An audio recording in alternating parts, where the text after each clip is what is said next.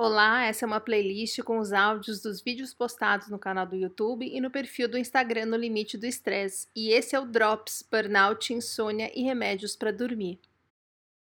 É muito comum no burnout a gente ter insônia.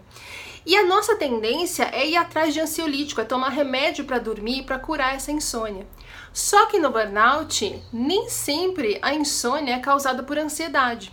Pode ser a curva do cortisol que está invertida, pode ser uma desbiose intestinal, pode ser síndrome do estresse pós-traumático, pode ser sim a ansiedade, e o que é mais comum, pode ser várias dessas coisas somadas.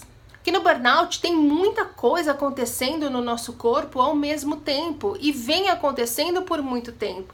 E diferente do que os médicos alopatas falam, não é só uma questão de depressão e ansiedade.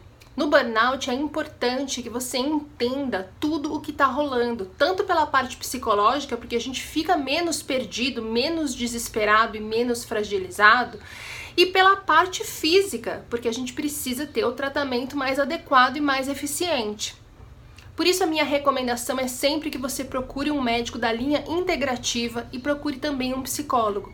E se junto a esses dois profissionais você chegar à conclusão que você tem um diagnóstico de depressão e ou de transtorno de ansiedade, você procura também um psiquiatra. Mas tomar remédio para dormir quando a causa da sua insônia é uma desbiose intestinal que não vem sendo tratada, não só não te ajuda em nada, como vai atrapalhar e muito a sua vida. Toda segunda tem vídeo novo, no meio da semana tem os drops e todos vão entrando aqui para você que prefere fingir que isso é um podcast. Até o próximo!